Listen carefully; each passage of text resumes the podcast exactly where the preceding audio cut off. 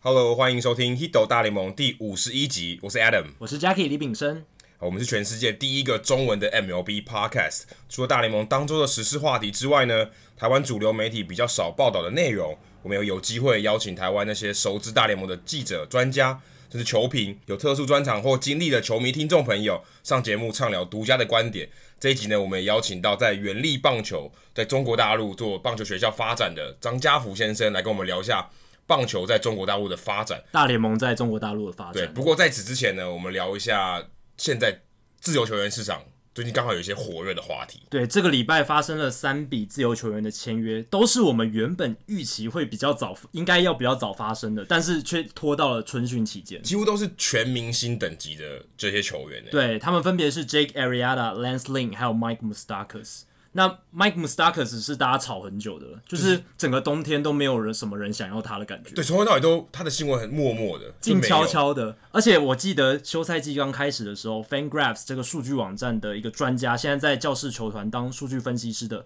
Dave Cameron，他那时候预测 Mike Mustakas 以他不到三十岁的年纪，而且刚创下队史新的全垒打纪录三十八轰这样的成绩，应该可以拿到五年九千五百万美金的合约。这个合约高度高估太多，如果现在回头看，对，但那个时候我们会觉得，当然要照以前的市场行情去做评估嘛，好像也很合理。很合理。但是没想到时间随着时间一分一秒的过去，Mike Mustakis 到春训进行到一半才拿到了这一张，跟皇家他老东家一年保证签约呃保证合约金六百五十万美金的合约。对，事实上他的合约是有一个很妙的地方，他一年后就是他这个合约是一两年的嘛，呃，应该说第一保证一保证一年，第年二年是一个共同选择权共同选择权，共同选择权是什么意思呢？两边都要执行才球算员数对球员跟球团都要同意执行可是这才能很执妙行，因为球员如果打得好，他想说我要跳脱，我不要，我不要执对行，我要更好的合约。但是因为球团一定会把他想要留下来，对，可是球员不要，那就没有 mutual options，因为他就是要两边都要。都要同意。所以如果打得不好，球球团说那我干嘛留你？你你没有打出来，我为什么要留你？如果打得刚刚好，球员好像说，哎、我用这么钱这么少钱就付你这个，就是这个表现。球团呃，穆斯塔卡斯当然觉得我我干嘛？我不值，我难道只值这点钱吗？对所以我也会选择离开。所以怎么样，这都不会发生。就应该就是说，端看球员的表现了。他好的话，基本上还是会留在球队；然后不好的话，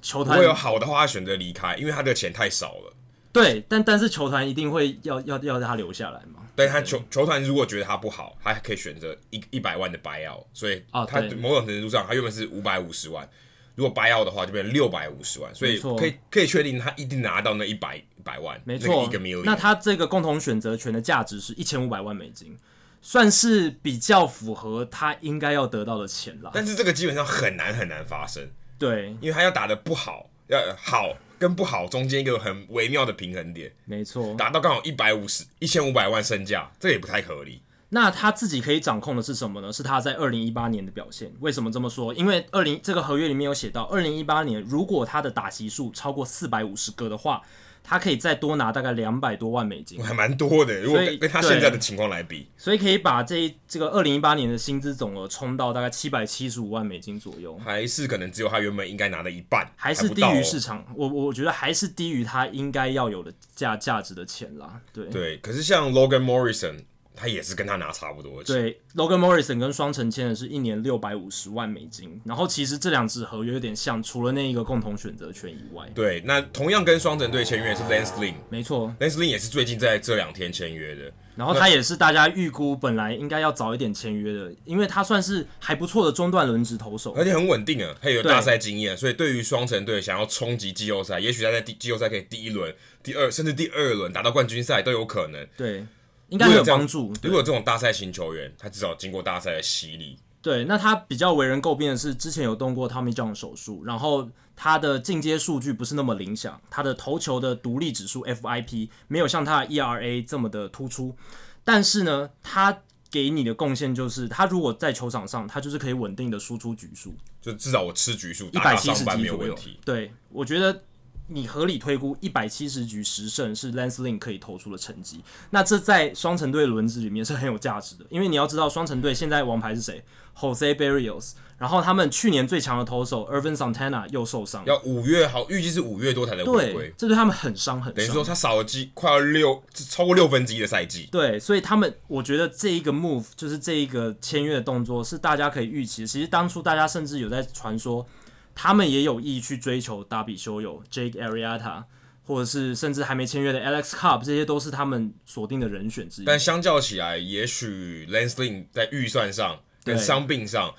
可能是一个比较好、比较折中一点的选择。他们可能觉得 Lance Lynn 在这些项目上风险都稍微比较低一些。对，说到另外一个风险比较大的，就是我们录音今天才跟费城费城人队签约的 Jack Arrieta，对他虽然还签了一个还可以的约，对，只是长度没有预期的这么长。保证的是三年七千五百万美金，这跟也跟我们刚才讲到我们 Starks 情况有一点类似，就是我们休赛季刚开始的时候，其实预期他应该可以拿到四五年，然后甚至破亿美金的合约，有可能是破亿美金，因为他是 A 咖等级的自由呃自由球员投手，拿过赛扬先发奖投手的，对，拿过赛扬奖，结果却保证这样签下来只有三年七千五百万，而且是跟之前 J.D. Martinez 的合约有点像，是头重脚轻的合约。就是个这个讨论，其实我们在四十九集的时候有讨论过头没错重脚轻这个设计，其实是很有创意的，在可以说在近年我还蛮少看到的，但是在今年蛮常出现的。对，那如果大家有兴趣了解更深入的话，我们在第四十九集《春天来了》那一集有详谈，可以回去再听。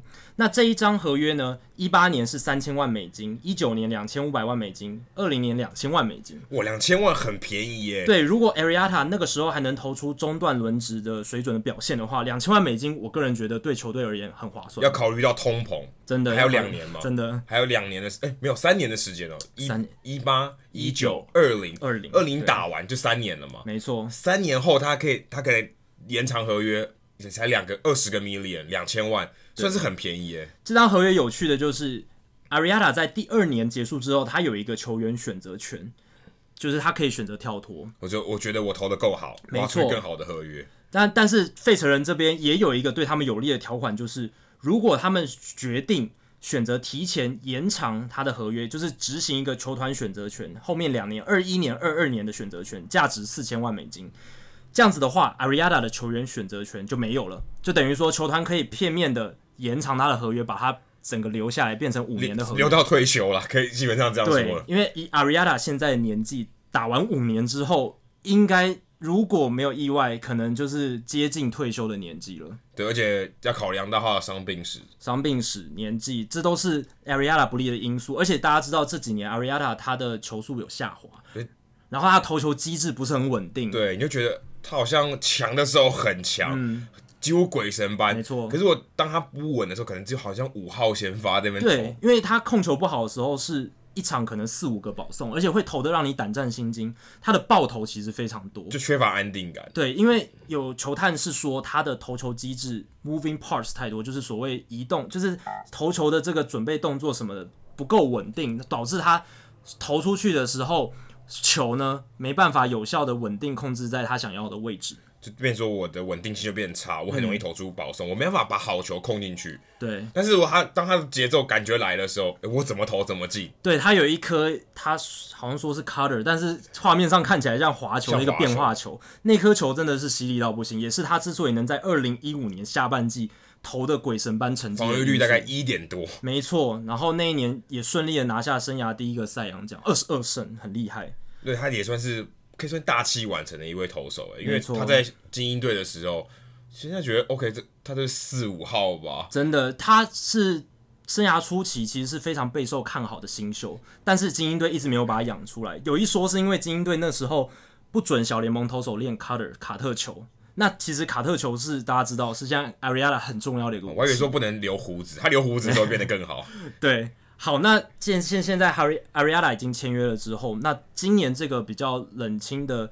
自由球员市场也慢热了起来，也算画下了句点。那其实关于自由球员市场今年比较冷清的情况，我们在第四十五集的。自由球员市场冷什么也有详聊，那大家对如果有兴趣，可以再回去听。这个算是很历史上非常独特的一个休赛季，对，至少这二十年来应该都没有见过这样子的情对，况。所以这个只可能只是一个极端的气候，没错。对，有可能明年就回暖了，没错就很难说。好，聊完了时事之后呢，我们还是要回到今天的大来宾时间。那大家接下来赶快听我们跟张家福的精彩访谈吧。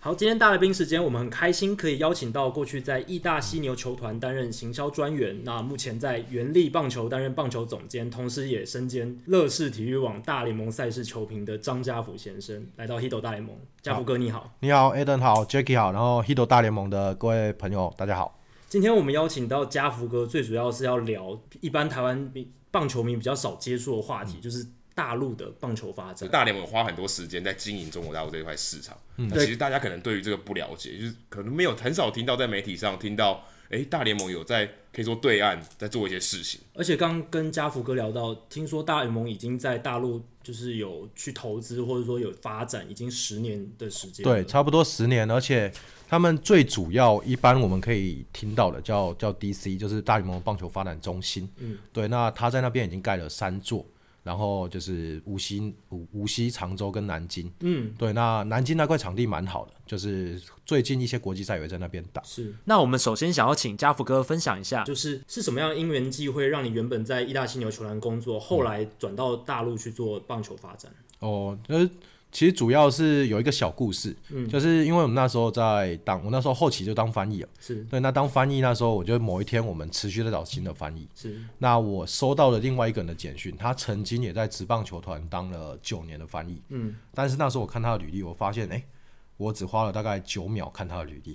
九这是 秒对九秒跟九年的差对距，对对。然后我看了他第一次第一的第一个工作，跟他最近一起的工作，他中间九年在做翻译。然后那时候就赫然惊觉说，哎，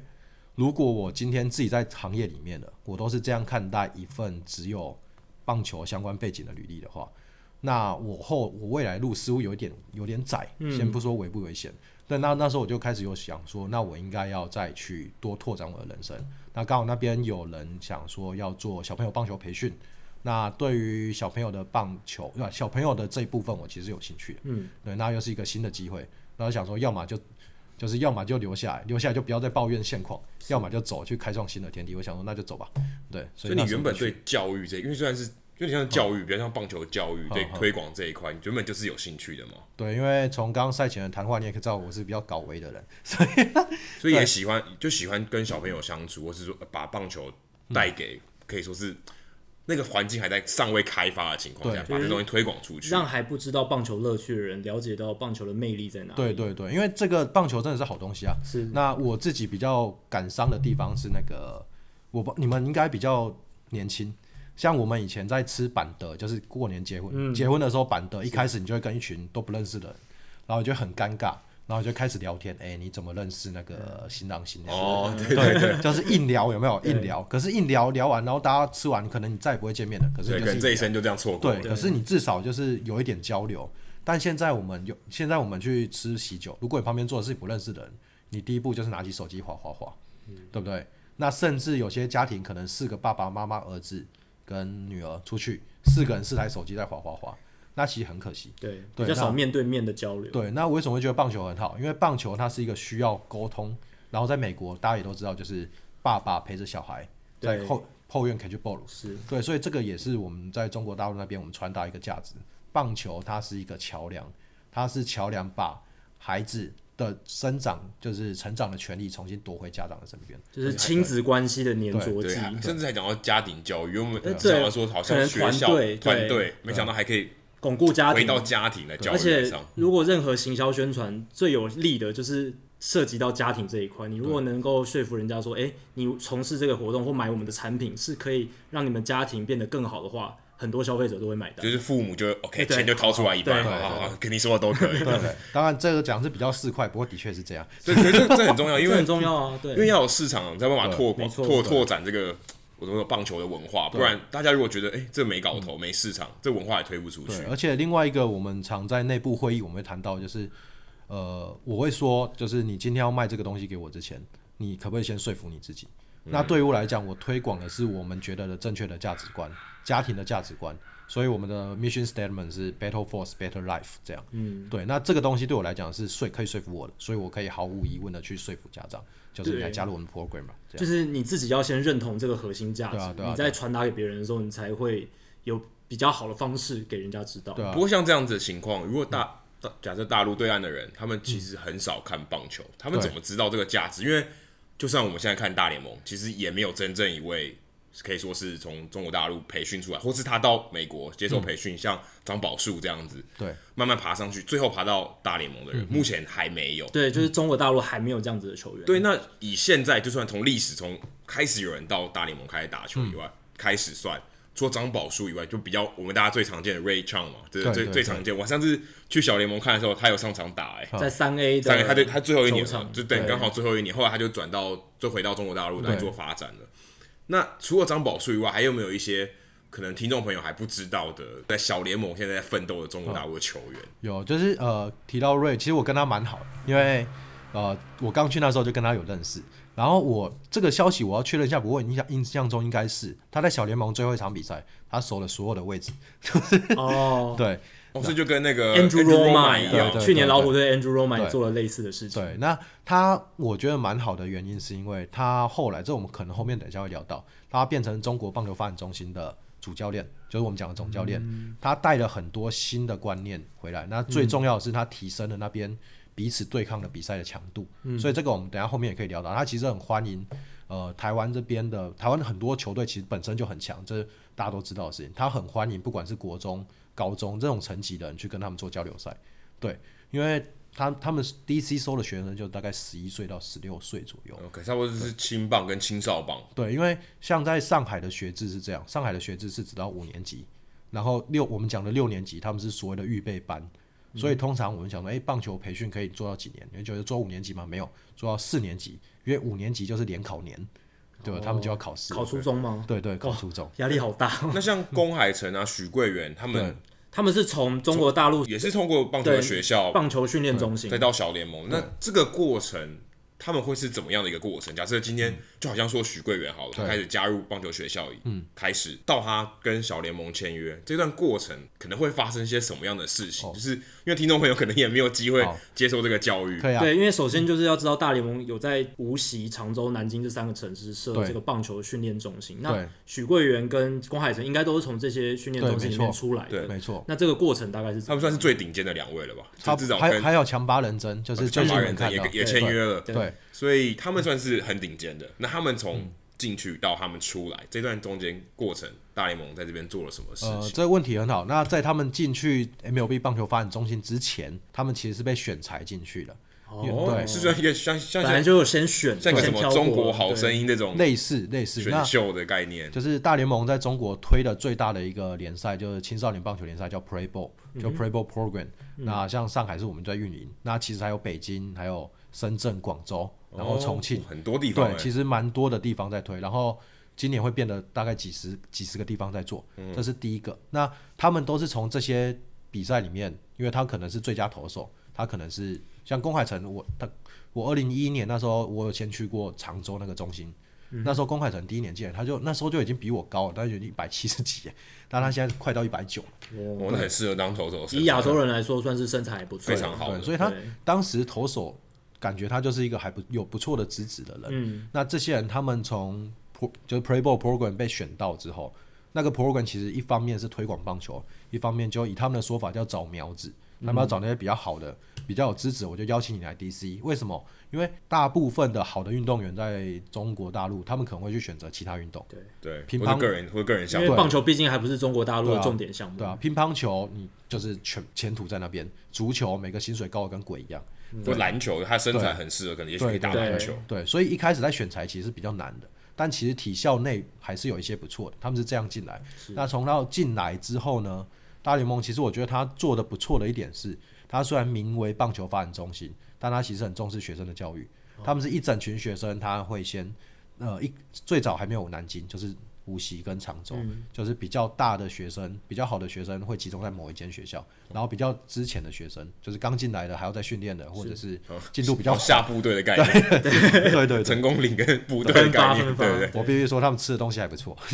我那时候在吃的感觉。然后进去之后，他就会先从身体的能力去 build up，嗯，对。然后他们一进去，他就打木棒，就是这对呃中国大陆的小朋友来讲是比较少的，因为他们一开始大部分是打铝棒，是是对。那他们进去打木棒，然后先从身体能力开始建立起来，他们很重视身体能力的培养，嗯，同时他很重视你的语言能力。他每我那时候在的时候，他每天呃每周六吧都有一个英文课，然后基本上跟外籍教练他们都很鼓励。小朋友去讲，所以之前我就有一次，就是就有一个小朋友问我说，我有一个问，他说跑过来问我说，福哥，我要怎么跟外国教练问问题？嗯，那我说你就跟他讲说，I have a question for you，这样，他就很高兴，他就过去了，他咚咚咚咚跑过去说，哎、啊、他说，Hey coach，那时候是 Bill Thomas，他说，Coach Coach Bill Thomas，I have a question for you，然后教练就非常高兴，Hey，what's up？嗯，然后他说，福哥，我不会讲，但至少是个开对，始，哎至少这拥个有这个敢这敢个开很口对，这个很重要，因为这我会提到我们后面他们棒球，尤其培训产业的现况。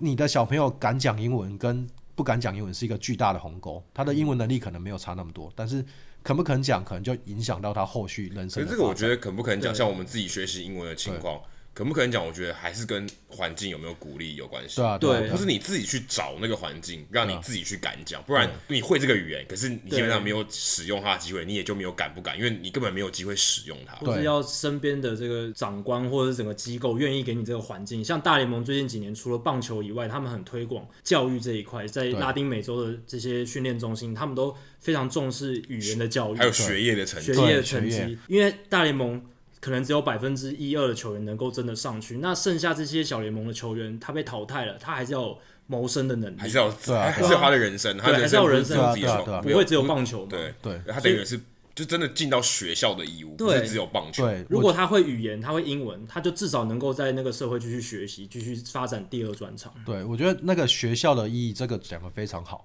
因为我们那时候在那边也是这样，你成绩如果不好，你上不了场，嗯，对你打人什么，你就是不行，对，对品格教育也很重要。就不这是这个也像是美，像美国他们因为有奖学金的制度，所以基本上你的 GPA 不能太低。对你你要上，尤其像美式足球，你非得大学毕业你才能去打职业的。对所以讲讲难听点，就是你要你想要赚那个职业的钱，你得先进到大学。嗯对，你大学你当然还要毕业，但这是一另外一回事。嗯所以很多人高中的时候，他其实不管他是在练球，他也要念书，嗯他才知道他有办法达到他的梦想，他一定要去念书。对，但其实对他来讲，念书也许他不那不么是喜欢首，要目标。对，，可是他就算以后没有球打，他还是有一部分的能力可以在社会上谋生，这是很重要的事情。非常重要。那所以我们最后提一个 DC 它的教育，然后我回到那个许贵人、龚海城跟那个强巴人争，就是像现在 DC 他们第一批学生开始毕业之后，除了我们刚刚提到有一些上海外国语大学，可能是台湾的政大那种等级，然后华东政法大学可能是台湾的东吴大学，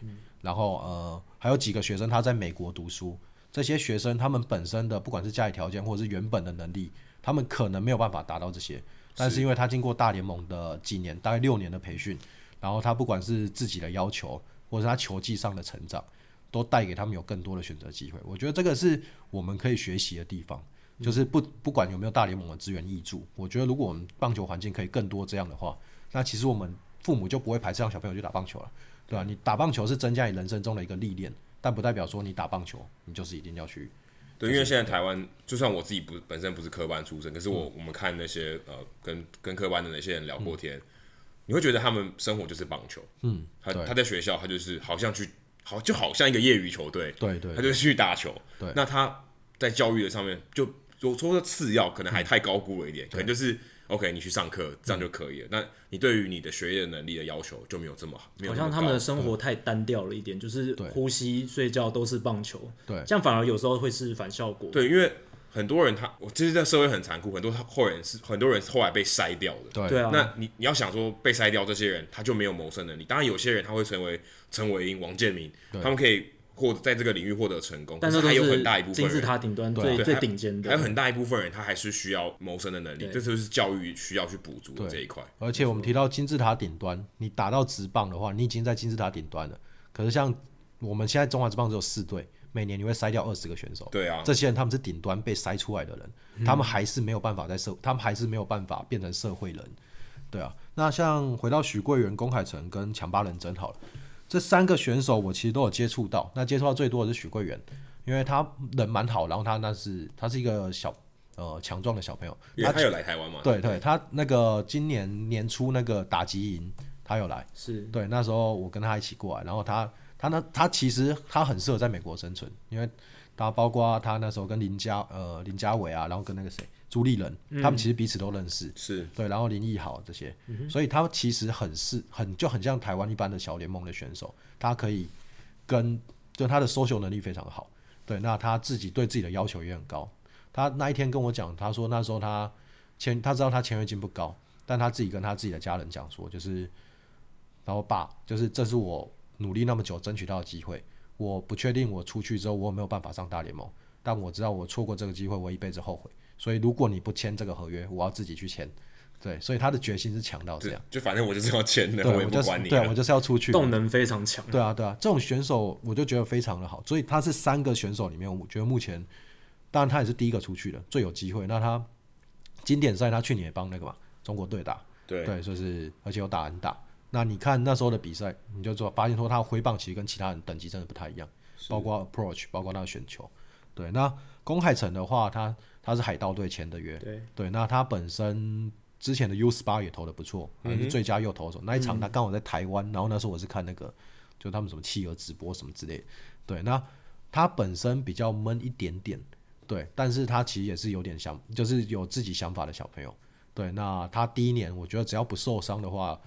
以他这个身高跟以他这个身高的选手，虽然是右投啦，那球速没有到，目前还没有到非常快，大概就是九一，曾经有出现过九二， ，OK，对对，但是大部分应该是坐在大概八十八到八十九左但是右。小这联就是盟英里这个单位是对英里，啊还这蛮是英里但小联盟还很难说啊，还有可能对啊还是会对有啊对啊球速还而是会且他还增很年轻欸，他毕竟才去年才19十八岁，现在才十九岁， 19对岁像未来成长的空间还很大。可能就是在 Rookie A 这种，或是小对新人联盟对会现在或是会现在新人联对盟新人联盟就是 Rookie A 这种对等级去打，还我觉得还九十一、九十二还可以，还很有还可发展以啊那的空间，也许熬个两三年，他可以长个两三麦，哎，其实就很有发展的潜力就了。很不错了对，对，啊因为去美国其实重点是看你去那个环境之后你怎么进步。他们的优势是，他们已经在美式的训练系统里面已经经过一轮了。对对不管他之前教的东西跟小联盟是不是有完全的衔接，至少我今天讲 line drive，他不会知道，他不会不知道 line drive 是什么。就是说的语言是一样的。对他跟你讲 control 跟 command，他不会不理解什么叫 control 跟 command。哦，OK，对对，那台湾可这很重能要啊台湾可能没办法哦，对，就是英文的这一块要重新教育一下。对，你说英文，他们是不是真的全部懂每个教练的意思？我觉得不一定，但不一是定他们关键字听得懂，光是这样我觉得就很重要。那时候我以前在职棒的时候也是这样，我当翻译，大部分的像呃像那时候冯胜贤教练现在的秘书长，然后可能林坤生，嗯他们其实英文你要说可以很流畅沟通，倒也不见得，但他们可以跟洋将沟通，因为他们懂关键字，他那们也敢那讲。其实也足够，就就是很多棒球技术层面这一块可以沟通就好了。对对，对，那强巴的话，大家比较看好他的是因为他的位置比许贵元好，他是捕手出去，那他原本在 DC 他是一个很好的内野手，嗯，他曾经有一段时间有受伤，但是整体来讲应该还好。对，那他的身体非常的强壮，之前他在南京打，那时候打应该是打平镇吧，他要把球打出去，对，哇对，平平镇的高中对，那打平高中可是台湾湾算是前几名的对高对中对棒球校队对，。那时候古林瑞阳他们就是那一届有去的，对，所以他本本身打击能力是很好的，对，那他的呃内野的移位什么也都不错，但他的问题是也不是问题，他比较要加强的地方是他是藏族人，所以他的英语英语言能力是比较受限的，嗯，对，然后他本身的个性是更更害羞一点，那他当捕手，可是当捕手更需要沟通沟通，啊更尤需其要跟尤对其跟投手，对啊会跟教练沟通的频率应该还比其他的野手要更高一点的。而且我觉得捕手有一个很重要的角色，就是你要主动去发现问题，主动跟投手教练去对因为协调一些因为事情毕。竟他对他唯一他在场上站的方向跟大家都不一对，样，啊他要督导整个场上的情况。对，所以这个是他要克服的地方。对，那当然他是内野手身份，然后以捕手身份出去，通常是因为这样签约的机会比较大嘛。嗯，但他本身是一个好选手，这没有问题。他也是那一届就是 DC 这一届里面最好的打者，这也没有问题。所以他本来就应该有机会被签。那他出去之后的发展，当然就像我们刚刚提到，你去美国之后，你有没有下定决心让自己留在那个环境？如果有的话，你就要求自己去 open mind，去跟别人沟通。对，对啊语言，然后社交能力都要去拓展。对啊，对啊，其实吃的也很重要，就是饮食的确是以前这是小小题外话，以前台湾有一个呃，义大有一个选手叫李纳瑞，那时候是我们找他，他是呃，忘记多米尼加还是哪一个联盟，反正是打击不错的联盟，然后他是三冠王之类的，是，哇，哦，三冠王也不是闹着算玩是，强打了。对，或者好也可能也不见得到三冠，可能就是差不多都是在前五这样。然后他来之后，就是我们就看到他日渐消瘦， 然后是，然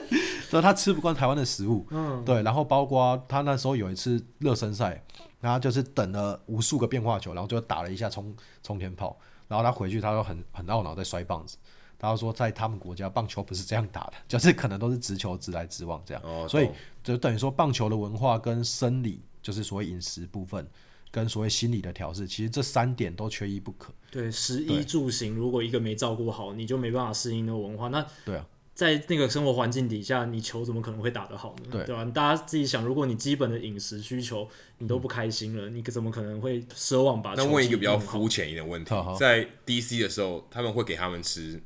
美式，所以一般来说美式食物，让他们先习惯他们未来可能在小联盟的日子。这个倒是没有，因为美式食物通常代表的是素食，素食代表就是脂肪，对，就是你对，可会是他们吞嗯他们必须要习惯这件事他情，呃，还是我不需要？我觉得不怎么，因为其实那是营养的部分，是对，那是营养的部分。那有些时候你为了，当然我不是营养师，我讲这个我不确定对不对，就是你为了让他习惯美式食物，就让他变成一个胖子，呃对这样那也不好这样也是本末倒置，对对啊，可是他有可能就真的吃不惯，因为我像嗯我之前听过一个呃，我不知道传言，就是有日本的职棒选手，嗯他之所以他能力足以挑战大联盟，哦可他唯一不去的原因是他喝不惯大美国的水，哦，就就只是因为这样，所以饮食就一个这么小的细对节啊，因为你真的在那边你必须喝水嘛，对啊，对啊，对啊，你不喝水可能就死了，而且要常常喝水。对，他就喝不惯， 好好。他就不去了。那食物的话也是以同样的道理，有可能有些人他就是不习惯美国当地的食物，对，嗯对他就很难活，就变成他在小联盟这么挣扎的情况。就像我记得 Danny Salazar，、他嗯就是好像一开始去美国， 印第安人的投手，对他只能对对对嗯点对披萨，他对他其他都不会，所以他就吃好几个月的披萨，对啊，就是有点像这样的情况。但他至少还可以熬得过去披萨，不然他其实可能发展也蛮受限的，因为他就会饿啊，然后表现就会不好，这都是连锁的反应。刚才家福哥有提到许贵人算是比较开朗的球员，嗯对对对那这种球员其实，在文化适应上就会比较吃香一点，当因然为这让我们联想到我们节目比较早期有聊到胡志伟，对，他个性也是非常开朗，而且嗯对于学习语言非常积极，对，所以他在适应美国文化上面就比较如鱼得水。嗯那他现在因为他本身也很努力，所以发展情况算是还蛮不错、蛮乐观的。那我相信许贵元虽然就算他未来不一定能上大联盟，可是他在适应美国文化这一块至少做得很成功，对他以后还是有很多路可以去走。对啊，他的角色其实有点像陈金峰当年的角色一样，是啊，是啊他他给了所有的在中国从事棒球产业的小朋友，他一个梦想，说你靠过你靠着棒球，你真的有机会去挑战更大、更宽广的世界。那这个是一个很难得的东西，所以他同时他也是得到最多曝光率的，包括他去年一直接受很多访问，对而且他也蛮上相的，他蛮上相的，对就是嗯帅我觉帅的得是一个指标型人物，所以我想未来几年大家都可以关注一下许贵元在在他小在精联盟的。英队对，在小联盟的发展，这算是也算也算台湾也算是蛮友好的球队嘛。对对对精英队，精英队体系，大家可以关注他一下。对好，那聊完单一球员的发展之后，嗯我们来看一下中国政府他们对棒球的态度是怎么样。嗯因为这几年来，因为棒球没有在奥运里面嘛，对二零二零又要重对，返因，为东京的关系，但是至少最近两届奥运，嗯没有棒球。然后大家都知道，中国大陆对于这个奥运的金牌相当执着，对所以对棒球似乎没有那么重视。那不知道这几年再加上大联盟的投入跟民 WBC 对 WBC 民间的一些推动之下。中国大陆政府他们对棒球的态度现在是怎么样？过去到现在有什么样的因为转其变？实这个在台湾本地的报道几乎是可以说是没有，几乎是零，因为我对们对于这个真的就不了解，然后也没有对可以说外界的资讯可以，因为也没有人报，所以我们真的很好奇说，哎、中国大陆他们到底是这个不管是政府还有民间的氛围，嗯，是怎么样的一个情况？呃，简单的说的话，先说政府给棒球力道有没有增强，这个是有的。嗯，那当然奥运是一个很重要的催化剂，对，因为奥这运个迫在非常重要就在眼对前了对，一，个标标的就在那边嘛。那你说，大家也知道，二零二零要打进东京奥运的，就是棒球要打进去是非常难的，也就是亚洲非常对，难在亚洲非常难。竞但争激是烈。对，但对他们来讲，他有一个政治正确的目标，这是。但回归到为什么一开始就讲说它的力道有上升，因为就是你们刚刚提到这个报道比较少嘛，你可以记一下一个东西叫四十六号，应该是叫四十六号文这样，就是四十六这个数字，它他们是一个。就等于是促进体育发展产业，就有点像台湾之前大学广设大学五年五百亿那种口号。 OK，对，他们的目标是在二零二五年让体育的产值从现在的一点四兆变成五兆，就是单位是人民币嘛？当然是人民币，要不然是月，这要不个然规模真的我是先不管币吓死值，人刚刚一点四变五，这也很可怕，好吗？是兆是对、啊、是兆，兆啊，它五万亿嘛，应该就是兆了，对啊，所以在这个状况下，每一个产业本来就会雨露均沾的往上爬，对，所以那棒球它可以得到比较多的资源的原因是它的基数比较低， 所以就有点像它原本可能得到的资源是十，是然后现在政府多给你九十，你就多了十倍的资源，啊，对，但其实这样你就可以做很多事情了对，你就可以做非常非常多的事情，包括呃，我们那边办比赛，他的教育部愿不愿意让你这个比赛变成他体制内的一环，其实会相当程度的影响这个比赛的规模。对，对，因为我我我出老师去打比赛，对学校来讲，这个是有积分，跟没有积分就差很多了。对，那整体来讲，他们对呃怎么讲？像刚你还有这个上面还有提到一个是团体项目跟个人项目，对嗯对，对，其实这个我倒觉得也还好，就他并没有特别执着于所谓的团体或个人。团体项目成长最快还是足球，因为他们的最高领导人非常喜欢足球，对，对习大大，对习大大非常喜欢足球。那在这个状况下，大家就疯狂的往足球塞。可是，一样就是你今天假设在台湾最难发展的运动，某种程度上其实是某种程度上可以说是棒球，因为它进入的壁垒太高了。嗯，对我要做一支球队，我现在像中华职棒，我要成立一支球队，我可能需要准备个四五亿。对对，但我如果要这还只是钱的问题，对还有门槛其太高了还有其他的对啊，问对题，啊，对啊。那如果我要组一支 SBL 球队，我不知道，可能大概两亿吧。对，这是篮球。那如果我今天要组一支足球队，可能没有那么多钱。我对嗯今天要组织一支羽球队，可能钱更少。那相对来讲，我今天在就是中国大陆，如果我有一样的资金，我可以在棒球里面做非常多的事情。但是我在足球，可能我光连门槛都跨不过去。 OK，对，所以在这个状况下，他们有开始在做。那政府的支撑的力道，还有一个很重要的原因是土地的提供。对，这个很重要，土哦因地的为提供很重台要。湾真的说要盖个球场，呃，也不是很容易，而且要盖到一个可以对国际水准的球场又更难而，且台湾民众一般民间要参与棒球之所以很困难，就是因为我们球场太少，对就是我社们没有路边社区的棒球比如说场，社区，我要一个台北对啊市一个社区要一个嗯棒球场，很难。对很难的，如果要说我今天跟 Adam 约几个十十几个朋友要打一场棒球赛，我们还要先去可能跟只有单位青年申公园请吧，对啊，对啊青年公园，而且还要先跟单位申请对协调对，搞不好要一个月后才能打。那对这样子谁还想要从从事这个运动？对，不过呢，光以一般的乡民打球这一部分呢，台湾还是比就是大陆地区好非常多。风嗯风嗯气对，这是吧风气的问题。因为呃，我另外也是场地的部分，因为呢，我们就像等一下我们会提到，呃，小朋友的培训大部分是在所谓的足球场上培训。我当时去我也不太习惯，我说足球场上怎么打棒球，他还真可以打。还可以打，草因为地也可以打对，，因为手就像我们以前小时候在路边乱玩，对，我们下课十分钟跑到学校外面的场地，就是教室外面的场地打，然后回来就回来。重点是我们可以去，重点是有这个环境去玩。这样提到土地的提供啊，其实主要是所谓的，倒也不是一般的民间的棒球场很多，因为民间棒球场其实真的不好，就棒球它的最大问题就球场，你如果是天然草皮的话，就是你要花很大的心力嗯去灌溉。维护对，那如果你是人工草皮的话，就是相对还好，但最大问题是足球场可以做很多事情，棒球场就只能打棒球。对对这倒是真的，对对，所以不不是那么多的人愿意去花场地，而且棒球场它需要的幅度又大。对我一是个啊棒球场我可以盖几十个篮球场，对嘛？那使用率也不一样啊。篮球场我尤其足球场，我可能从早上到晚上都有人在踢，没有人会在晚上打棒球，也没有人会在早上打棒球，所以棒球也大概只有只有大概下午那段时间会有利用率，所以这是利用率的问题。但是他们那边因为所谓的民间资本非常的多，那所以他们会去跟政府去讨论所谓的盖棒球小镇的部分。所以虽然它民间的球场没有那么多，但是它那种像台南之前有一个亚太棒球村，和顺寮那个计划，就是这种东西在中国大陆目前是非常非常多的在进行的，包括 MLB 它它跟那个前之前也有一个新闻嘛，他们跟那个一个另外一个投资集团有签约了，那是一个地产集团，他们接下来会在就等于是广设广设我们刚刚提到棒球发展中心那种地方，他们会到处设立。对，那以他们的所谓的资本的雄厚面来讲，这个东西是在短期内可以预见的。那是中国大陆这个对盖这个球场的速度一定是非常快。效率一定很好。我很好奇，像嗯我们刚才说棒球小镇， 这跟鹿港小镇应该不一样。 对，不太一样。这个这个小镇会是，如果你我用用用文字来形容，它会是一个什么样嗯的？如果我今天到一个棒球小镇，我会看到什么样的风景？呃，其实有一点点像是我们呃台湾目前在做很多的是春训的东西嘛。对，对，那你会想说，一般我们会想说，哎、春训，我要吸引一支球队来春训。刚好最近有韩国韩国球队到高雄春训的新新闻，你会想说，我要吸引人家来春训，第一个目标，第一个要盖的这种当然是球场，没有球场他不会来春训。但是除了球场之外，就是你周边的，比方说饭店啊，比方说你的那个吃的地方、玩的地方、住的地方，然后交通是否便捷，然后是否有其他的球场。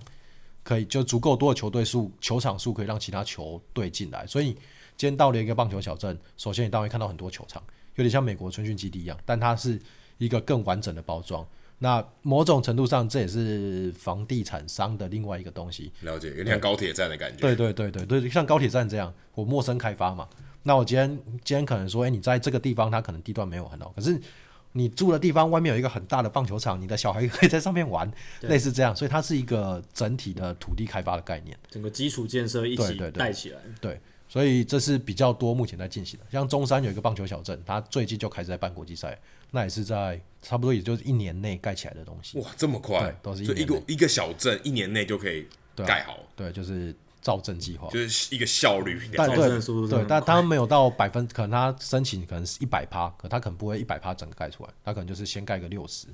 但嗯至少他整个规模跟城市的设计在那边。对，所以这一块是他们支撑力道会比较大就的是地方。民间的力量是真的很很大，很支持这件事情。就是我我我我如果有钱，我愿意投资在说干像棒球小镇一个造镇的计划。对这啊个对啊，这虽然说 OK 场要有土地，但是很重要的是他愿意投资金钱下去，不对然不然你有土地也没有用，它就是摆在那边。可是你必须要花钱才有办法把这东西造出来。，对所以是蛮我觉得蛮蛮了不起的。对，那有这些硬体，这个小镇这些硬体出来之后，接下来就是软体的部分，就是对人的有没有投入。对那我们接下来想请问，就是中国社会它民间在一般棒球的投入是怎么样？就是比如说一般民众他们对棒球认识多少啦？他们会会不会觉得这是一个很陌生的单字？嗯，或者是说，诶，我们最近有听说大联盟有在中国大陆拍连续剧，有偶像剧，对是偶像像剧剧，对叫《我的年少时代》，哦是我的湖少年时代少年时代对在湖南卫视对播出的一个连续是剧，棒球主题的连续剧以哦。棒球为主题的青春偶像有连续点剧，像台湾以前 MVP 情人，对啊，不过他是篮球，对，差不多，对，所以差不多。这一个大陆的连续剧是以棒球为主题，然后我们台湾的唐禹哲艺人也有在里面演这样子，所以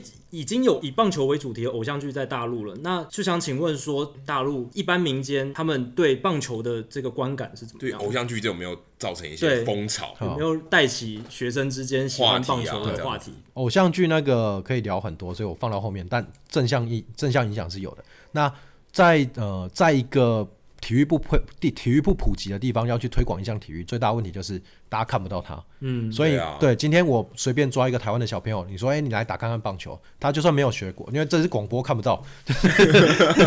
他就算没有，他就算没有拿看过棒，呃，他就没有打过棒球，他拿起棒子也会是就是差不多的姿势那。有可能手拿反了，对，有可能手拿反了，但他差不多会是这样。但是你在中国大陆，你会看到很多小朋友，他一开始拿球棒是横的摆的，就是有点像在砍树有这没有样。像 Jason Kipnis？对，像 Kipnis 差不多的 Kipnis 一开始的时候，他的也是很对对棒子也是横摆，然后慢慢才升起来。对，但他们不会升起来，他们会觉得我平的，因为他大部分是打打击踢坐。哦，人家砍树，嗯 对他以为就是让球棒去平行的碰那颗对球，，然后像小朋友，就是他会。就是除了平行的砍，他会垂直 的砍，就是你会出现一些你不知道要怎么，切就西是瓜对，就是在台湾不会出现，所以大家就算你不打球，你看电视你也看的大概八八九九，对你我不会打，我上去学个样子，学甩棒啊，对吧？学那个摇晃啊，嗯那些都很好。那所以 TFBOYS 那个有那个连续剧其实蛮有帮助的，因为我们自己有在做培训，有很多大概他是 TFBOYS 当。当地人的说法是地位有点像当年的小虎队，可能更像、更更强一点，因为就是大家可以随便去，他们随便一个微博或什么发出去，可能都是几千万的粉丝的流量。所以我们收听率，但是社我群们收影响力，很大但是我们对收听率一万倍，对对对，那就是他这个之后，很多小朋友就说：“哎、我要来学看看。”所以经由这个，很多小朋友他会觉得，然后说：“哎、你我们都问他说你怎么知道棒球了？”他说：“哦，因为我看那个连续剧哦。那真那代表真的有效哦。而且它会有个是有效基础概念，就是说至少棒子怎么握的，要怎么挥棒，这个也很重要。投球怎么投，一些术语一还会些知，动作，一些术语也会知道。这个呢，就是有一百的话，七十 percent 是正向的，因为就像你刚刚讲，至少我知道什么叫球棒对，我知道什么叫棒球，这是最重要。我知道一群人穿着那个衣服，拿着棒子，至少这叫知道棒球 我知道这个，照这个叫棒球。可是就像是今天，如果我们我们不断的提到那个印度板球这样，嗯，对。如果今天我去看一场板球赛，里面他有一个人他用错误的姿势去打击，我其实看不出来。哦，对，或者我去听印度板球的转播，他这我因为我真的不知道，我随便说，假设他这一球叫呃叫随便讲好大象射门，但他其实是老虎射门，哦其实你也听不出来。对，那我会举这个例子是因为呢，他那一个偶像剧，你在网络上可以找到一些片段，是他们自己棒球圈内的人在吐槽，比方说是投手投出去之后，然后才配音喊说坏球， 然后捕手后那个裁判后面比三振出局这样。就是对投出去是坏球三振出局，不呃，他喊坏球，然后坏他讲坏球是坏球保送，然后那个主审拉弓，然后投手这时候他呈现一个诡异的微笑，这样，所以就会组成一个我们看起来会觉得很奇怪的画面，就是在棒球技术的层面上不合理的，就说不通，有点逻辑上说不通，对不对？对画面跟我对，因们为知因道的为配知音识的配不配音起的人可能不知道，对，可能要有技术指导在旁边对去对教导对说要怎么配才是对的，但是这一环他们可能没有做得很好。对，那其实也有技术技术指导，他们也有问很多俱乐部，包括大联盟他自己有支援球星去那边。嗯，对，那他那个偶像剧做的不错的是，他还会有那个小动画，他会在每每几集里面会出现说，哎，什么叫本？至少棒球的话，最难的问问题是，像我们自己有在做企业团建，就是我们之前刚帮保时捷办过，帮腾讯办过，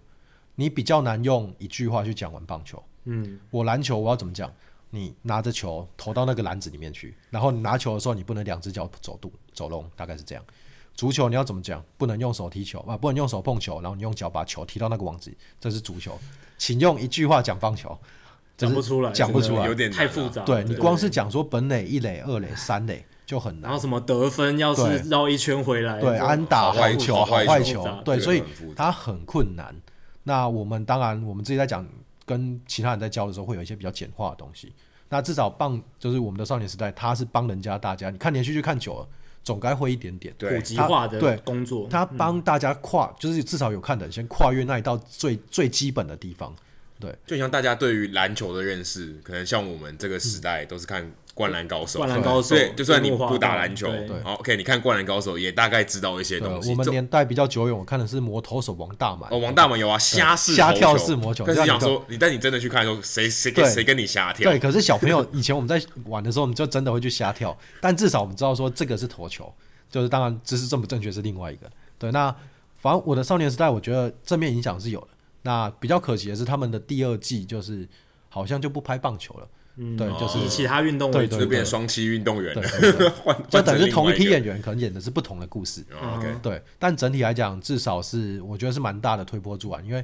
那一部戏的收视率还就不是总错哎。总好像有两亿左右，因为我看他的维基页面，然后他的收视率的排名都第一名、第二名、第一名、第二名这样就子，代表他非常受欢迎。非常受欢迎。尤其在很小的，就是小朋友的那个阶段。嗯，对，那另外，二零一六年的时候，大联盟跟乐视体育网他们有签订一个合约，然后对就是乐视体育网会播大联盟的例行赛、加季后赛、明星赛、世界大赛对这一类赛事。然后我有看家福哥的脸书，然后你有分享说，其实他第一年二零一六年的时候就有三场的收看人次破百万，嗯嗯，其实这个还蛮厉害的，尤其是在一个还没被开发的一个蓝海市场里面，还要记得没有中国大陆球员哦，对啊，对，很不容易。这样初试提升有这样的成绩，我觉得算不错。所以您个人觉得乐视网的这一次大联盟转播，它也在这个普及化的工作上有做到很好的效果吗？我觉得有，我觉得有，因为比方说像我这种肥宅，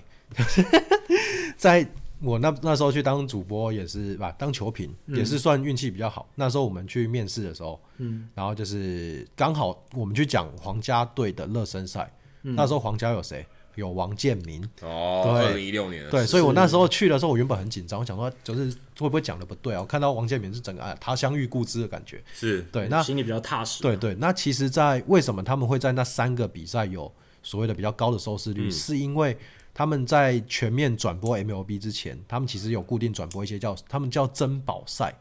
就珍宝赛就是重要比赛的感觉，珍宝就是珍贵的宝藏的。哦，珍珍宝宝赛对对对对， OK，对，那像明星赛啊，像世界大赛，他们本来就会固定播，嗯，对，所以那些就是会比较有推波助澜的效果。那当时有包括我们等一下会提到，它有很多民间的俱乐部开始成立之后，小朋友他们只可能一个礼拜只上一堂课、两堂课，家长他自己会想说，我送小朋友去学书法，我希望他学半年之后，他可以写的不要说一手好字，至少会写什基么础的对啊，什么永字八法永字永八字八法对啊，对颜真卿、柳公权那两个对先模拟一下嘛，对，那一样，我送小朋友去学棒球，学半个学期、一个学期，我希望他至少可以懂棒球规则，或者是他至少对这项运动更了解。这时候，你就像以前 TVS 第一次全面转播就是中华之棒的时候，其实整个棒球人口是有在往上冲的，是这个对于普及非常有帮助。对，那他们理不理解说里面的一些比较细节的部分，就是各有各自的见解不同。对，就是你看，随着你看的越久，你大家会了解的细节东西更多。因为对你一开始当然是一些入入门的东西，对，大家知道比较重要，也透过偶像剧或透过转播，嗯，你可以看到一些规则，看到一些东西。可是你一定要看了很久，才把看到更多的细节。对，因为就像我们刚刚提到，没有看过你是不理解。像我们后面自己在办比赛的时候，就有一次是呃手套里面有球碰触选手，这个叫触杀。对，然后那时候有一个老奶奶就是大叫说：“你怎么可以碰我的孙子？”啊？”就是 就是之类的，他们会觉得：“哎，你这个是不是打人？”可不是，哦对。如果你有看比赛，你会发现这是比赛的一部分。对，那这对小朋友来讲当然更有帮助。对，小朋友会想要耍帅，所以他们会想要去模仿姿势。那他模仿的是大联盟选手的姿势，当然就没有什么太大的问题。他如果去模仿 Gary Sheffield 的姿势也可以，他只要是至少有那个型在，我们就可以去帮助他，让他变得更好。对，刚才家福哥有提到棒球俱乐部这个东西，其实，在刚才节目开始之前，家福哥提到这个名词的时候，我还想说棒球俱乐部是什么？嗯，但家福哥用一个很有趣的比喻，就是它是中国大陆的棒球补习班，对啊，就懂了。就是现在中国大陆有这些棒球俱乐部在民间在推广棒球的部分。不知道家福哥可不可以跟我们介绍一下棒球俱乐部现在在中国大陆的发展情况大概怎么样？好听说有很多台湾的退役球员去那边做相关的教练。对我们一般讲说，呃，中国大陆它现在棒球市场在起来，其实主要是这一块，像是上海，我们刚提到棒球补习班，为什么？因为它是要付费，然后可能是课后、或是周末的时候去上，这其实就补习班的概念。那才艺班啦，对，一定就要才才艺艺班、班才艺班、才艺班的概念这样。那这个东西，比方说以数字来讲，在上海去年一个一年，它就增加了十间哇哦十间棒球补习班，哇，那很多对哎，对，其实蛮多的但。是比较大型的，对吧？，那就是包括我们那时候在办比赛，我们讲 Pre Bowl，我第一年去的时候，我可能八支球队都抽不齐。那今年像我要五月的比赛，五月的比赛我一月刚发消息出去，就瞬间就秒杀了，然后对那有多少支球就队？哦已经有大概十六支，就等于是一倍已都经秒多了杀一倍了。对我包括我如果要多开组别，它还是会满。所以就是它其实这几年它的呃所谓的补习班的成长数是有的。那包括为什么说比赛会开始热门？因为你补习班补久了，你就想要去比赛。对对我手家长会痒哦，对对，我就是因为家长其实那个补习班钱不低，就像我们刚一开始提到，它是比较偏高消费的就是运动。贵族运动，中产阶级以上才对消费得起的运动。对，就比方说一年我们的像我们公司的原地棒球年费一年是四十八堂课，然后它是一万一千八百八十八人民币，所以就等于你一年大概以台币来换算，大概要花个四万五。四万五一年对上棒球对，，而且这个还不包括说你可能球具、球球具有包含的，收球四具有万五包含，收四万五还算放衣服衣服有对。衣服有，对球衣有，我觉得衣服这一块这一块是另外一个，就是、这是整个概念是消费升级的概念。就我们刚刚提到棒球、高尔夫球这些，他们家长愿意把钱花在小朋友身上，但他不希望是让他去做跟以前一样的东西，所以他会消费升级，他会让小朋友去学棒球、去学美式足球、去学所谓的呃，甚至是击剑。我们棒球俱乐部在那边最大的对手不是足球，是击剑跟马术。哇，这两个击剑对跟马术，店就是非常绅士又贵族的运对动，啊，对啊，对好啊像。只会在欧洲的这些宫廷里面会有的，对宫廷里面，或者英国就是很传统的这个背景才会看到。哦啊对啊，那你说他们发展潜力，如果我觉得发展潜力还非常的大，因为我都你像我们刚刚讲说上海有十个俱乐部成立了，那就竞争是不是非常激烈？有竞争，但其实呢，我自己常讲一个比例，上海有两千四百万人最少，他玩棒球的人有没有两千四百人？我或两万四千人，我其实自己都不知道。对，两千四百万就是差不多跟台湾跟总台人口差不不多对啊对但啊是玩棒球的人口可能对啊非常少。千分之一或万分之一的比例，所以根本还不到竞争的状况，大家都还在持续把这个市场开拓的状况。那包括学校他自己也会想要去成立一些棒球校队，因为这是我们刚刚提到四十六号四十六号文，他们自己学校也有压力，也不是不见得是压 力，校长可能会有一些想法，想说我我学校多几个校队，他就可以帮为国争像光。台湾也有一些学校，他们会有一些重点的体育项目，对对嗯其实有点像这个意思，就是对哎、诶棒球也变成他们一个选项之一对了。啊，对啊，所以我我们学校哎、诶发展棒球也不错，对，搞不好它是一个可以变成我们学校的重点的体育的项目这样子。对，或者是从家庭的角度来讲，我有听说，嗯就是有些中国大陆中产阶级以上的家庭，嗯，把棒球视为让小孩可以更融入美国文化，或者是前进美国大学的一个敲门砖，对作为一个运动的敲门甚砖至。有机会拿，也许有机会对拿啊奖学金也对说啊不定。有呃，DC 出去的学生有已经有一个拿到奖学金，他叫王哲哦伦，然后他当然他本身英文就非常好，他本以中国的说法叫学霸，他本身成绩就非常好。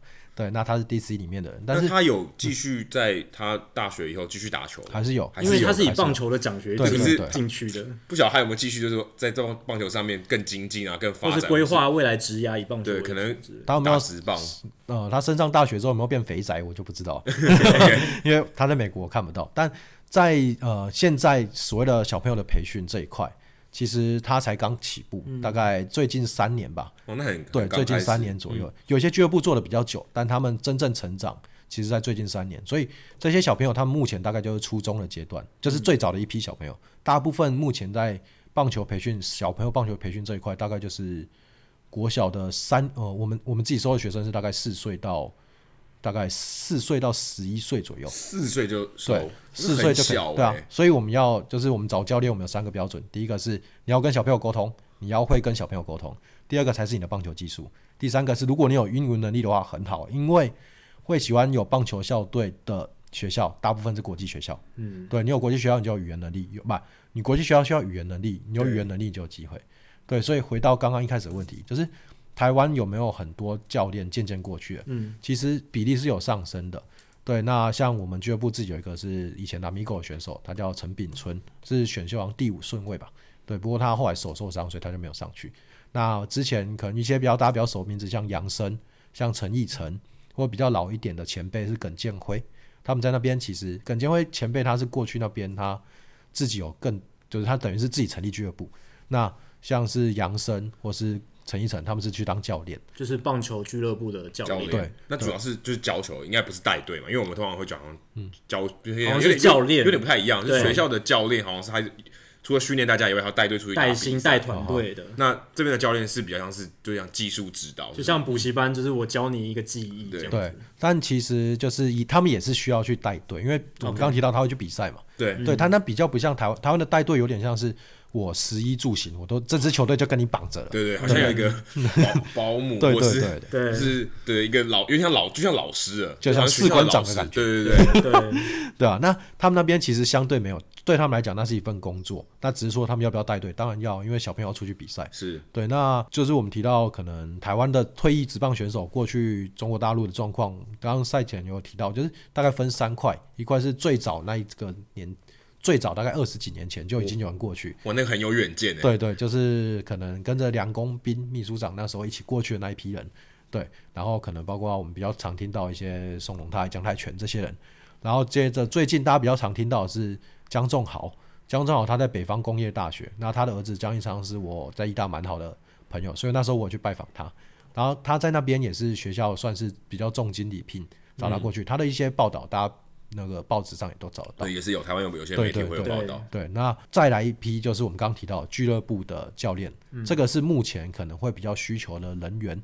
因为呃，某种程度上，大部大致上来讲，以棒球的能力来讲，台湾这边的教练应该还是会略胜于就是中国大陆那边的教练，但是风土民情合不合，那是后面的事情。 是对至少也算是为中华职棒退役的球员，或是他可能 OK，他他可能在一军下来，他不想待在二军，对啊他想要另谋出路，他还是可以用他的棒球的专长在中国大陆找到一份不错的一个新工的契对机。，而且再回到我们刚刚一开始提到，我们棒球人有没有办法变成社会人？嗯，其中一个很重要的东西就是你要走入社会。对对，那当你进到所谓的俱乐部的时候，其实你就不止在教球了，你要去面对家长，你要去找学校的校长，你要出方案给他。你说我这个学校这个学期我预计在你们的学校怎么教？你可能要去办说明会，跟家长讲说，作，听起来挑战很大、听起来啊挑战非常大，啊五可花是八门的工作对于都要球啊负责对于球员来说，算是我觉得蛮难的，但是蛮也困是一个很好的学习机会，他对这样就会有很多第二专场了。对，因为这些，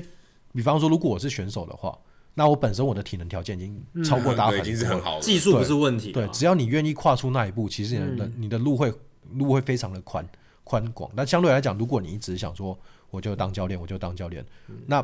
路理论上会越走越窄，嗯把因自己为限缩台了。湾每年有那么多职业选手退役，不管是自愿或非自嗯愿，那你每年又少子化，就是你的球队数只会越来越少，市场越来越小，对退下来的教练会越越来来越小多。对，对，那整体来讲，这个趋势是有在增加的。最后一个问题就是，嗯最近中国大陆有很多美式足球的在兴起的状况，就是对 NFL 美式足球联盟对投入很多资源到中国大嗯陆。他们有自己的职业联盟，对，然后他嗯们甚至还有，就是 NFL 有中国的官网，就是中文化的官网，嗯对嗯就是发展得算蛮蓬勃的。那不知道相比于美式足球，棒球在这一块是不是能跟他们相提并论呢？呃，有点像是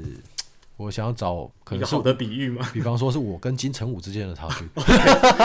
没哦有，那没有差 很多。其实没有差很多 欸没有差很多的， 开玩笑，就是这么说吧，就是就是他们讲超级碗 Super Bowl 在那边，在美国是盛世，在中国也是很多人看，也是非常 多已人在经看。是盛世了，已在经是中国。呃，有点像是我们就是台湾人，大部分我们不怎么踢足球，但是我们每四年会有一段时间变成足球迷，就是但是世世界界杯的时候就，今年也有世界杯，对对对，但所是以超级杯在台湾就没有什么热度。对几乎没有，就是可能只有少部分的运动餐厅啊会比较有那回事，但在他们那边几乎只要是体育人，他们都会去看，甚至不是体育人的，他们就是最简单的看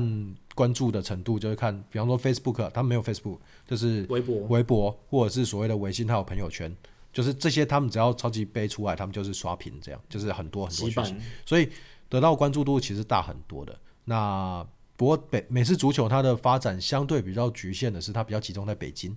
对，它有很多很多支的培训队在北京，然后比赛也打起来，包括冰球甚至也是，他们冰球也有一些就是可以组联盟比赛起来。不过它冰球内部就是冰球的一个特色是打架，啊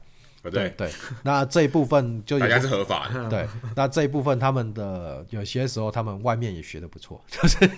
就是会有一些纠纷，但整体来讲，美式足球跟冰球关注度比棒球高，但是呢，美式足球跟冰球他们正式开始商业化跟实际的比较普遍性的推广是在二零一二年左右开始的，其实是比棒球晚的，呃，比棒球早，那是比棒棒球是大联盟他们早一点进去，他们 OK 对大大联盟，我们刚刚少提到一个，就是它其实除了专业的路线之外，它有商业的路线。嗯，它商业路线是叫棒球乐园。之前呢，可能大汉他有引进到台北这边，对，它其实是有做点对点的去做普及，但。一方面，因为他们幅员实在太辽阔了。我今天在上海的浦东办一个比赛，我在浦西，我可能完全就不知道发生什么事情。对，很有可对，能。你会觉得我已经放很多资源在上海，我开了五个点了，不好意思，我没有办法过去，我就是不知道。但今天如果我今天在台北的信义区办比赛，我可能整个台北市，甚至我整个台湾，我可能会知道。对，对我可能都会过去。对，所以他们有花心力在上面，但是真正的要让民众去普及这一块的起步，相对是比较晚的，相对比较晚。而且职业化的程度也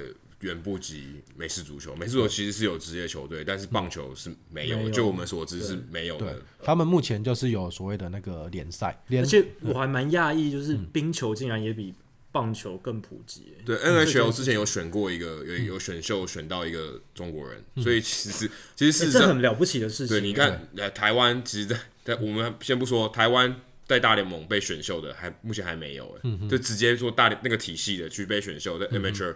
的一年一度的可能六林家正会是对第一林家个正，但是对对对目前还没有。我看台湾棒球的历史这么源远流长，对啊对都还没有。可是对对于中国大陆来讲，他们在冰球这一块其实已经有人被选走了。反而发展的蛮蓬勃。而且这个是像这个他们叫冰雪产业，嗯就是除了冰球之外，可能滑雪什么，因为他们冬奥嘛，冬季奥运对，，现在正在冬奥举行期对看间，我们访问的时候，对刚好是在冬奥举对行，对对，所以就回归到我们第一个问题，奥运这些大型的赛事对他们的整个运动产业有没有帮助？当然有，因为他们资金非常的多，所以他总要找一个缺口去投。那你要找缺口的时候，就是嗯要有话题。对，你要有话题，要有故事可以去讲。台台湾这个就台湾没看不到那个缺口， 对，这个这个真的是这个真的是民间资金的差异产生的东西，就是呃，那稍微提话，小米就是他雷军他有提过一句话，叫站在风口上，猪都会飞。对，对，我们现在就是猪， 对，但至少现在是有在起风了，就成像正在起风中这样。对，就是对台湾可能比较难知道中国大陆这些发展，尤其棒球，因为真的太少媒体去报道。就像家福哥，真的是人在其中才有办法知道这些，可以说是 insight，就是一些算内幕消息吧真的。而且自己的观察，因为我们如果没有去中国大陆，我们没有第一路可能没有到棒球小镇，没有到 DC。我们其实看不到这些东西，我们顶多只能从媒体的报道得到哦，龚海城签约了，嗯，许贵元去了小联盟了，对，就大概就仅止于此了。而且就算有媒体想要到中国大陆采访体育，第一个想到的也绝对不是棒球，可能一是定足是球篮足球、足球或或篮球。球对对对因为其实台湾有选手在那边踢，有对人在那边打对篮球对对所以相较起来关注度远胜过棒球了。因为台湾只有 OK 只有教练等级的人在那边服务，对那没有台湾的球员可能退，可能在台湾呃没有球队打，但他去到中国大陆打，嗯也这种机会其实也是有可能发生的。如果中国大陆有有开始有联盟的嗯话，其实这是有可能会发生的事情。好，那今天时间也差不多了，非嗯常感谢家福哥播控从大陆回来台湾过年这段期嗯间，播荣上节目跟我们分享这么多他在大陆的第一手观察，然后对棒球的一些看法。谢谢家福哥。好，我的荣幸，谢谢。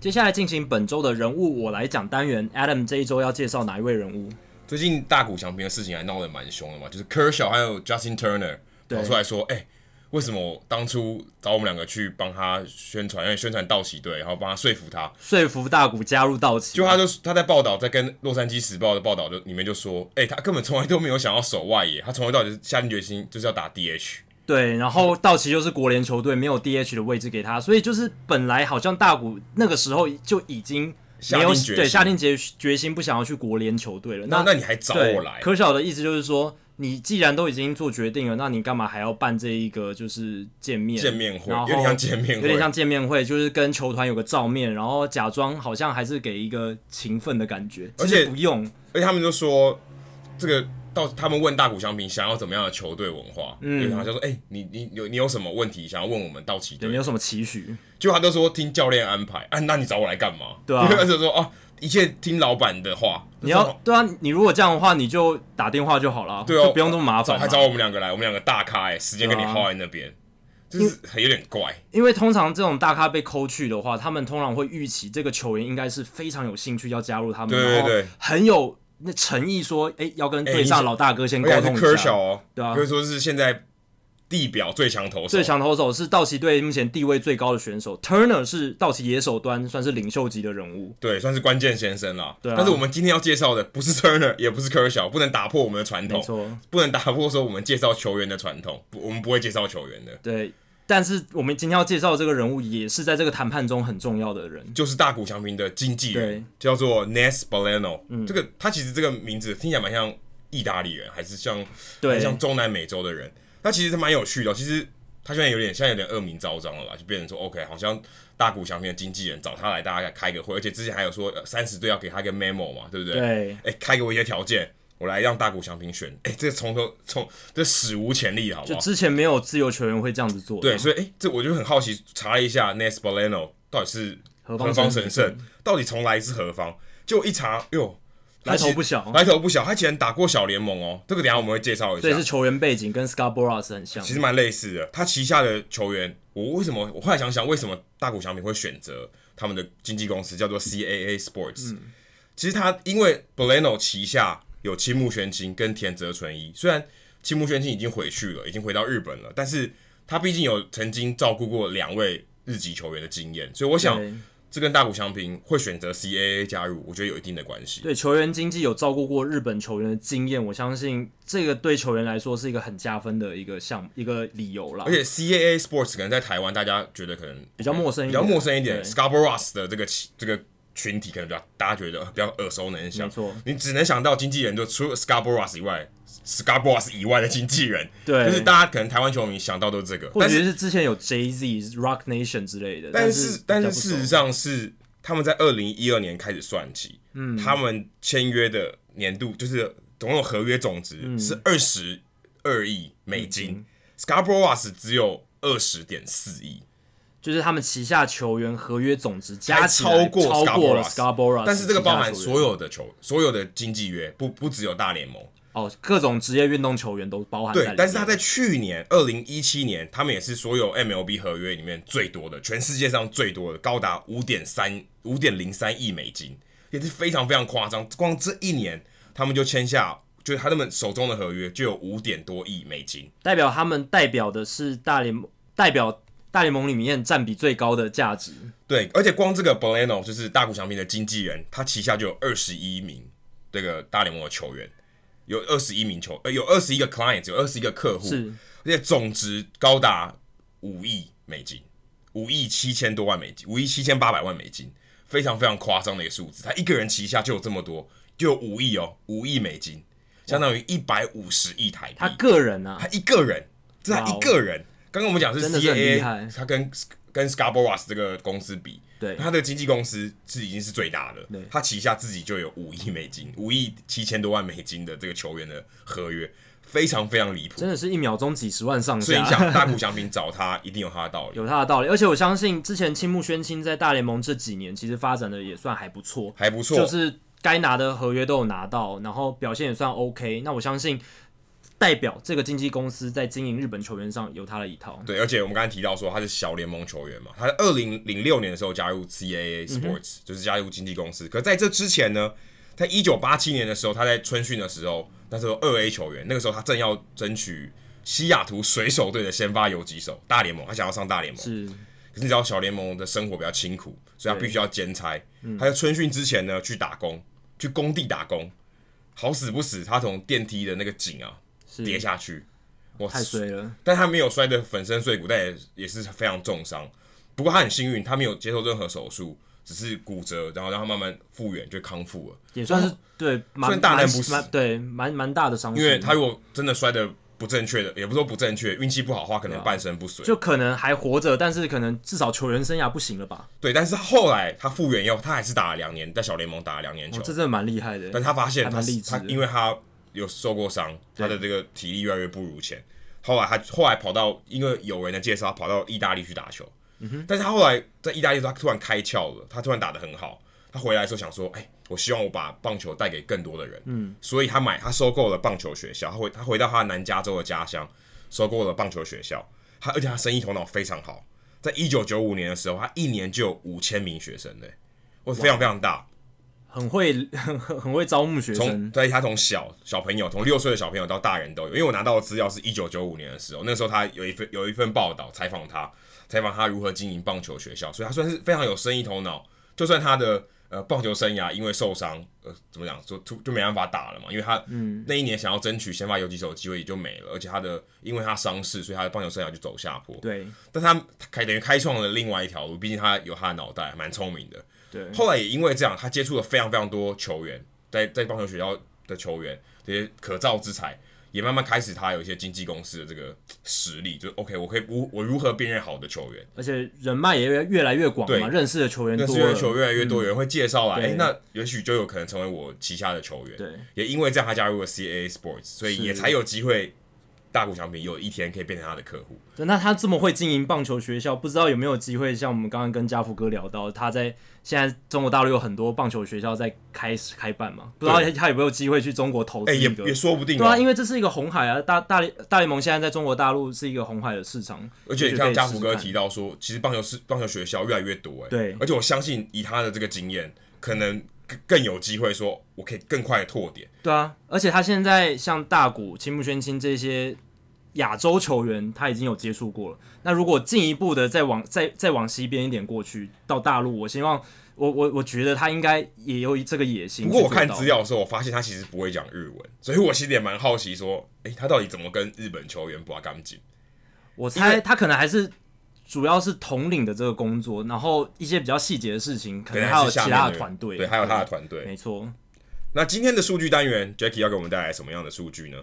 我们刚才提到的 Balelo，他在小联盟时期其实打击也并不是很理对，我想们，查一下，他数据在他打了四个球季，OPS 就是攻击指数，才刚刚过零点六而已。就是零点六一一，不过要想，他其实是游击手，对所以哦，嗯呃，OK，是你蛮勉差的为，其难可以接受，但但是还是不很差。理他想。没有上大联盟，对，坦白说不意外。但我今天的数据单元就是要稍微聊到一下大联盟球员一些打击非常差的呃记录，因为最近关于捕手 Jeff Mathis 的讨论蛮热的，因为 CBS 运动网的作家 R.J. Anderson 他看出了一篇文章，他去写 Jeff Mathis 他为什么打击这么差，却还是可以在大联盟屹立十几年不摇。而且他某种程度上，他都是大联盟合约哦，对，还不是小联盟合约。而且甚至是受到重用。当然，他主要是二线捕手，但是球团还是愿意给他大联盟合约，而且愿意让他蹲捕至少五六十场以上，这是很不容易的。尤其是他在生涯初期，如果大家还记得，在天使队的时候，总教练 Mike Sosa 非常的喜欢用他，对，即那时便候那时候 Napoli 一对，个比即较便攻那击时性的候捕手，重炮捕手 Mike Napoli 在正中，而且 Napoli 的打击成绩几乎是 Jeff Mathis 的好几十倍以 上，但是对全垒打 Sosa 数了对 Sosa 还是非常坚持，常常用 Mathis，那时候引来非常多批评。但 R.J. Anderson 这篇文章可以说是帮当年的 Sosa 有点平反，因为这十二年来 Mathis 收到的在关于配球还有引导投手的评价上面，真的是非常非常的呃优良。各种跟他合作过的投手都说，我跟 Mathis 合作起来就是非常的顺，而且他觉得 Mathis 很懂得怎么让投手安心的投球，这一点是非常不容易的。但是呢，我今天想要谈的是，Mathis 他的打击真的是不太好，尤其是从二零零五年到现在，他已经累积了超过两千多个打席，但是他的打击成绩呢，OPS 只有零点五六五哦，非常非常的低。那他的 OPS Plus。OPS Plus 就是把 OPS 拿去跟联盟平均做比较，然后呢，一百是平均，超过一百就是比较好，低于一百就是比较差。然后这个数字是有经过球场校正的，所以评断出来是一个比较准确的数字。那哦，他的 OPS Plus 生涯只有五十二，五十二就代表他比平均差百分之四十八，就代表他几乎比别人烂一 倍，没错，几乎比别人烂一倍啊。，对，非常可怕。那因为所有的东西都打一打半折，对打打五折，打五折的情况。那因为大联盟的球大联盟的球员生态其实有一种自我淘汰的机制嘛，就是你打不好，基本上你很难累积很多打数，因为球团就不会用你。对所以像 Mathis 这种累积超过两千个打数，而且还打得这么烂的球员，其实在联盟史上也是很少。Adam，你要不要猜一下大联盟史上超过两千个打席表现最烂的人到底可以多烂？我不知道打几率一成多吧。没错，他是二十世纪初期的一个捕手，他叫 Bill Bergen，是清朝人呢、，清朝人 某种对，程度上清朝人，他退休的那年，一九一一年是清朝被推翻的最后那一年对，就是那一年。那 Bill Berger 呢，他是一名捕手，然后他生涯的 OPS 只有点三九五。那时候他可能就真的没在打吧。当然那时候是 死囚年代，不过点三九五这一个 OPS 还是非常差，因为我们从 OPS Plus 角度去看，他的 OPS Plus 生涯只有二十一，代表他生涯的平均打击成绩比同期的选手低了百分之七十九，对，非常非常这太可怕可了怕。他的打打击率呢只有一成七，我猜应该老他应该老板吧，有可能哦，他真的是名副其实大联盟史上打击最烂的选手，你可以这样子讲，打击率一成七，上垒率一成九四，长打率两成零一， 烂到一个奇迹，烂到一个奇迹啊！而且他的这个 OPS 点三九五，据我所知就比一堆国联投手都还要低啊，对啊，就几等乎于几乎打不到球了。就几乎打不到球。那我刚刚提到的 Mathis，他其实他的打击率也很差，就是一成九八，也在两成以下。但他的上垒率有两成五六，然后长打率有超过三成，点三零九这样子。当然，以打者的角度还是非常不理想，但跟 Bill Bergen 比起来，根本是小巫见大巫。所以 Bill Bergen 就是名副其实大联盟史上最差的打者。就是 Jeff Mathis 还有一个人可以垫背，对不对？还有蛮多人可以垫背，因为在大联盟史上 OPS Plus 最烂的是 Bill Bergen 嘛，那 Jeff Mathis 是排在第八第八烂的。而且第第八烂，这听起来有点怪怪。那要注意的是，这个都是最低打席两千，而且他基本上是可以说是我们大部分人活着的时代最烂的了，因没为错最近的大概就是呃 Matt Webback，那时候他那个还比他还好一点，是 OPS 加是五十四，哎，对，一九九三年到二零零三算年，是还算是 Wallback 这的这生涯五十年来最烂，可以说是五十年来最烂的。真的，因为大部分这个排行榜上最烂排行榜上比较都是比较早期的选手，可能是因为早期球员的训练比较没有那么精良，那一些比较边缘的选手他打击真的不好。可是他还可以一直上场，这才是难的。对，当然不外乎就是手背啦，像 Mathis 就是靠他的手背能力嘛。那一些球员可能是靠他的领导能力，也许他可以造成很好的化学效应，也许 Bill Bergen 他很会领导球就队，跟 Harshmer 一样嘛， 对，有看可不到能那个价值，从数据上 Baseball Reference 上面看不到这个价对值。而且我觉得很有趣的是，我在这个排行榜上看到有一个投手，他叫 Warren Spahn，他是名人堂级的投手，他是大联盟史上最多胜的左投。只不过很不可思议的是，他身为投手居然可以累积超过两千个打席，你就知道他生涯有多么绵长。就是 OK，他就是就算是上场打击的次数也还蛮多的。对，就是他先发的时候他才会上场打、欸，而且有趣的是，他的 OPS 现在 OPS 是点五二零，足足还是比 Bill Bergen 多了点一零零。但他打了二十四年、欸，对，相当久，二十四年相当久非常非常久，因相为当久。他代表他因为他投球非常好，因为他是名人堂级投手，但他累积了非常多的打数，但是他是打的非常烂。对，真的不好。但是其实以投手角度来讲，没有那么差，因为有很多投手根本没有累积到两千个打席。哦没有我相信错，对我相信有很多投手都打得比他烂。只是最令人惊讶的是，他竟然能够累积到超过两千个打席，代表说他生涯长，而且他几乎每次先发都能够至少打个三次吧，两三次。哦，因为他也能压制对手，可以，我对要至少让我打三打个三次。现在的投手可能打个两次哦，两次哦搞不好一次而已对哦，。现在这个趋势下去，因为先发投手所负责的哇，局你数要越累来积到越少一千个打席都很难欸诶、都非常非常非常非常困困难。难好，以上就是《Hito 大联盟》第五十一集的全部内容。如果大家喜欢我们节目，欢迎加入我们在脸书的讨论区，叫做 “Hito 大联盟讨论区”。只要在搜寻列表打上 “HITO 大联盟讨论区”，就可以加入这个社团，回答三个简单的问题，就可以跟我和 Adam 还有其他上过我们节目的来宾以及其他听众朋友畅聊棒球。那如果想要订阅我们节目的话，也很简单，只要上我们的官网 hitomlb.com h i t o m l b.com 上面就有详尽的订阅解说的方式。无论你用的是电脑、手机还是平板，作业系统是 iOS 还是 Android，都可以免费的订阅。